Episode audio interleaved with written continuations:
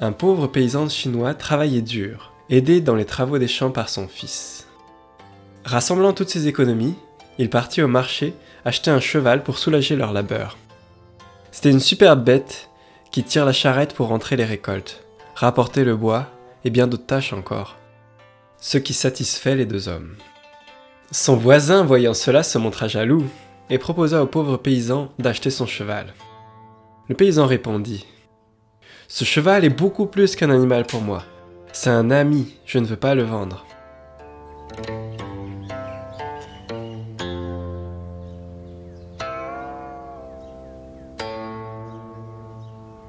Un jour, le cheval sauta par-dessus la clôture et disparut.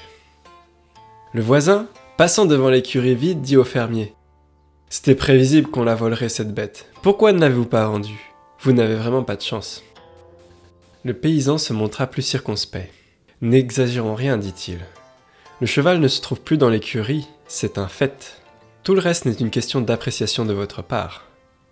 Comment savoir si c'est une chance ou une malchance? Nous ne connaissons qu'un fragment de l'histoire. Qui sait ce qu'il adviendra? Le voisin se moquait du vieil homme. Il le considérait depuis longtemps comme un simple d'esprit. Le fermier n'est pas assez riche pour s'acheter un autre cheval et continue de travailler dur avec son fils. Quinze jours plus tard, le cheval revint.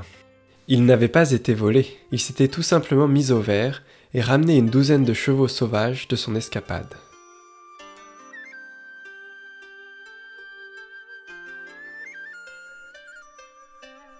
Le voisin du fermier vint lui rendre visite. Vous aviez raison. Ce n'était pas un vol. Vous avez de la chance. Je n'irai pas jusque-là, dit le paysan. Je me contenterai de dire que mon cheval est revenu. Comment savoir si c'est une chance ou une malchance? Ce n'est qu'un épisode. Le paysan demande à son fils de dresser les étalons sauvages, ce qu'il entreprit.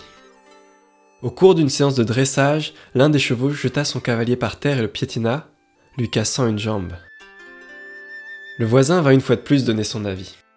Pauvre ami, vous n'avez pas de chance. Voici que ton fils unique est estropié. Qui donc vous aidera pour les travaux de la ferme? Vous êtes vraiment à plaindre. Voyons, rétorqua le paysan. N'allez pas si vite. Mon fils a perdu l'usage de sa jambe, c'est tout. Qui dira ce que cela nous aura apporté? Nul ne peut prédire l'avenir. Quelque temps plus tard, la guerre éclata.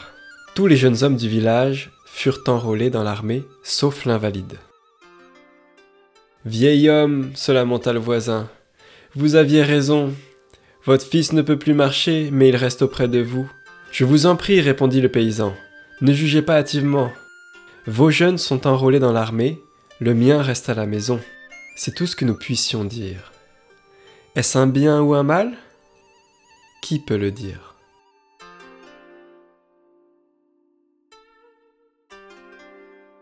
Ceci est un conte présumé de Lao Tse qui vécut au 5e ou 6e siècle avant Jésus-Christ. Il est considéré comme le père du taoïsme et de nombreux écrits lui sont attribués.